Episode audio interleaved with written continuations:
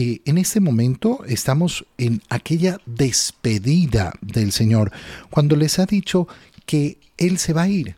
Dentro de poco ya no me verán, y dentro de otro poco me volverán a ver, anunciándoles su pasión, su muerte, y anunciándoles también su resurrección, anunciándoles de algún modo también esa ascensión que estamos preparándonos para celebrar eh, el día domingo. Les aseguro que ustedes llorarán y se entristecerán, mientras el mundo se alegrará. El cristiano tiene que enfrentar el dolor, tiene que enfrentar el sufrimiento. Oye, de una u otra forma. Y tenemos que meditar profundamente sobre el sufrimiento. Hay que darnos cuenta, en primer lugar, que no existe, no existe sanación sin dolor.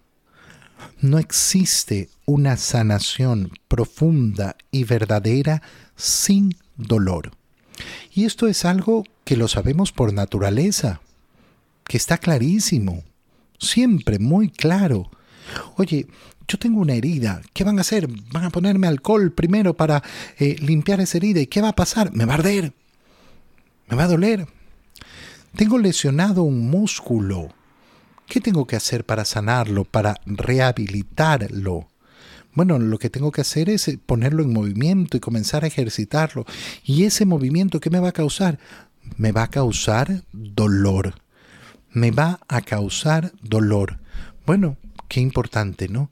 Qué importante ver que no hay sanación sin dolor. No hay sanación sin dolor. Qué importante, eh, qué importante además darnos cuenta que esa sanación que nos ofrece el Señor es una sanación profunda y que por tanto va a doler.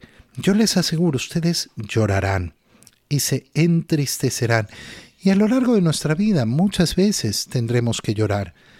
Y qué bonito es pedirle al Señor además poder tener esa virtud del dolor por nuestros pecados que sepamos llorar siempre por nuestros pecados, que nuestros pecados nos causen dolor hasta el último día de nuestra vida, sabiendo que si los hemos eh, confesado, si hemos pedido perdón, entonces hemos recibido la misericordia de Dios. Pero que a pesar de que hemos recibido la misericordia de Dios, ese pecado está ahí. Ese pecado eh, ha sido perdonado pero no significa que yo no lo realicé, lo realicé. Y el dolor de haberlo realizado tiene que continuar ahí. Ustedes llorarán y se entristecerán, mientras el mundo se alegrará. Y a veces nos puede dar envidia, no, pero mira la gente que no tiene moral, parece que se la pasa muy bien, que no le preocupa nada, que no le duele nada, que no sufre por nada.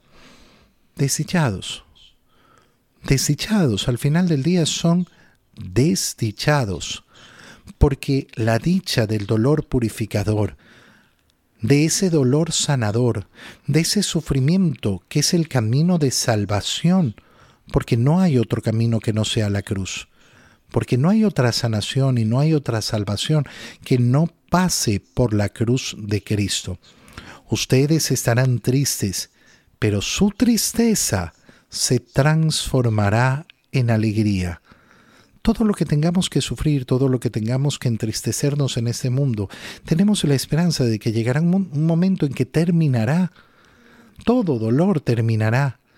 Y entonces me alegraré, me alegraré profundamente en el Señor, viviré la profunda alegría de aquel que tiene efectivamente el corazón puesto en las promesas del Señor. Y entonces el Señor lo explica de una manera tan sencilla. ¿Y qué ejemplo pone? Cuando una mujer va a dar a luz, se angustia. Es lógico. Le ha llegado la hora. Llega la angustia. Es lo natural. Cuando tú ves una mujer que está a punto de dar a luz y no tiene ninguna angustia, bueno, algo pasará. No, es que ya ha tenido muchas, muchos hijos, entonces está acostumbrada. Sí, sí, pero igual, aunque tenga muchos hijos, siempre vivirá esa angustia, vivirá ese dolor, vivirá esa molestia. Ha llegado la hora. Pero una vez que ha dado a luz, ya no se acuerda de su angustia por la alegría de haber traído a un hombre al mundo. ¿Qué nos está diciendo el Señor? Que en esta vida todo tiene un proceso.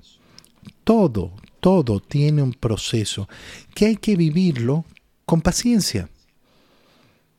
En esta vida podemos gozar la bienaventuranza ya. No, no podemos. Estamos en camino hacia la patria celeste. Estamos en camino, pero no hemos llegado todavía. Todavía nos queda camino por delante y tenemos entonces que realizarlo. Las cosas, además, en este mundo no suceden al instante. Todo, todo en nuestra vida se da por un proceso.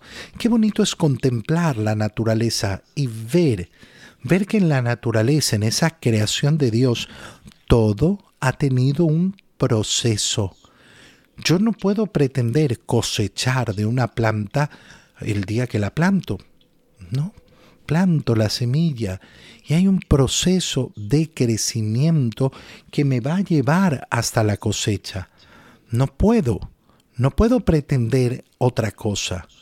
No puedo pretender que una persona madure en un día.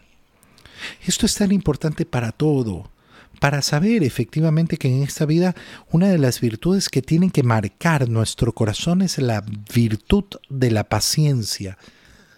Yo tengo que ser paciente, tengo que saber esperar.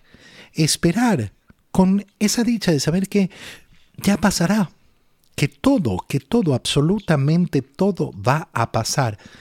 Cuando yo estoy metido en una situación difícil, por ejemplo, y, y, creo que todo, todo está determinado por esa situación, por ese momento, pierdo la perspectiva de la existencia.